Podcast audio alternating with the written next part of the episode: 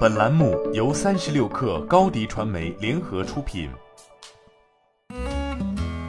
本文来自新浪科技。据报道，当迪士尼旗下的迪士尼家流媒体服务在最近一个季度实现强劲增长之际，与之形成鲜明对比的却是市场领头羊网飞的订户下滑。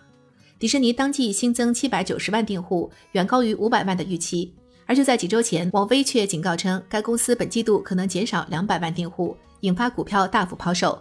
外界因此担心全球流媒体市场的潜在规模。迪士尼的主题公园部门也实现强劲复苏，季度营收同比翻了一番多，达到六十六亿美元，超出华尔街预期。迪士尼家订户总数达到一点三七七亿人，而包括迪士尼家、ESPN 家和 Hulu 在内的迪士尼旗下所有流媒体服务订户数则达到两点零五亿。该集团 CEO 鲍勃·查皮克表示，迪士尼家将在2024年达到其2.3亿至2.6亿人的订户目标。但迪士尼 CEO 克里斯汀·麦卡锡对下半年的流媒体增长预期进行降温，上半年超出预期，所以增量可能不像我们起初预计的那么大。他说，但我们仍然预计下半年的增长将超过上半年。该公司股价在周三美股盘后交易中下跌百分之三。迪士尼股价过去一年累计下跌逾百分之四十，同期的标准普尔五百指数仅下跌百分之五点二。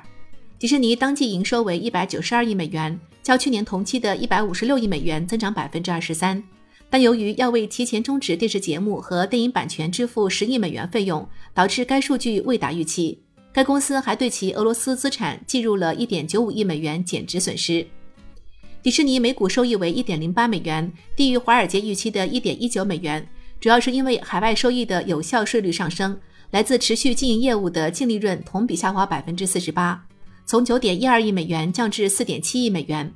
分析师预计，在疫情期间遭受重创的主题公园将在今年实现强劲复苏。迪士尼美国主题公园业务当季运营利润达到三十七亿美元，同比增长百分之五十。查皮克表示，迪士尼正密切关注成本上涨，但他补充道：“优秀的内容驱动了我们的订阅增长，这将反过来驱动我们的盈利能力。”该公司表示，他们将在今年把电影和电视总支出压缩十亿至三百二十亿美元。迪士尼目前的后备片源实力雄厚，包括其玩具故事系列的最新电影《巴斯光年》、《黑豹》和影史最高票房纪录保持者《阿凡达》的续集都计划在年底上映。该公司的最新漫威电影《奇异博士二：疯狂多元宇宙》自五月六号上映以来，已经在美国收获一点八五亿美元票房。查皮克表示，该公司计划推出通过广告获取收入的迪士尼家，并且取得了很大进展。网飞上月表示，该公司也在探索通过广告获取收入。值得一提的是，这一直以来都是其联席 CEO 李迪·哈斯廷斯极力反对的。网飞尚未公开披露将于何时推出这项服务。